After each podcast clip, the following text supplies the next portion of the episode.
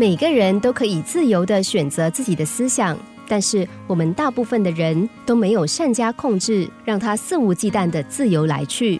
当搞砸了某一件事的时候，我们常被教导的是去批评，而不是去支持；是去注意坏的一面，而不是好的一面。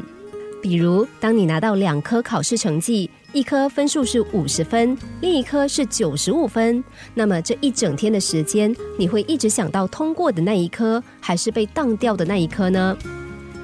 想一想，如果你在公司过了不顺心的一天。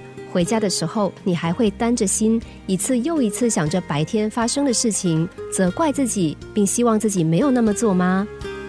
假如你到巴厘岛去度假，风光明媚，佳肴美味，那真是一个美好的假期。但是当你搭飞机回国的时候，不但飞机误点，你的行李又不翼而飞。第二天，你的朋友问起你度假的事情，你是抱怨倒霉的境遇呢，还是跟他说巴厘岛多么美丽？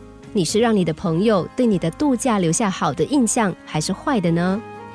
想想你生活中最近发生的事，你能够用积极的方式去表达吗？比如说，周休两天，你到郊区去游玩，阳光宜人，景色优美，但是午后开始下大雨。第二天，同事问你昨天玩的开心吗？你怎么回答呢？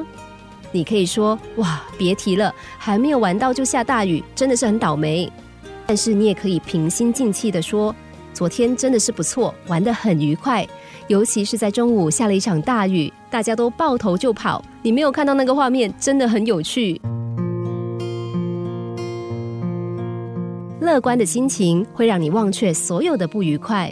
不懂欢喜的人，就好像一部没有弹簧的马车，人坐在上面，碰到任何石块都要颠簸一下。而永葆欢喜的人，则像装有弹簧的车子，即使在最崎岖的道路上，除了感受到一种舒服的摆动之外，也少有什么不适。两百年前，英国名作家 Samuel Johnson 曾经说过：“养成凡事往好处看的习惯，比一年赚一千磅还有价值。”有什么思想，就会创造什么样的人生。因此，只要我们养成正面的思考习惯，敞开心胸，用幸运的镜头来看这个世界，负面的情绪自然就会脱离。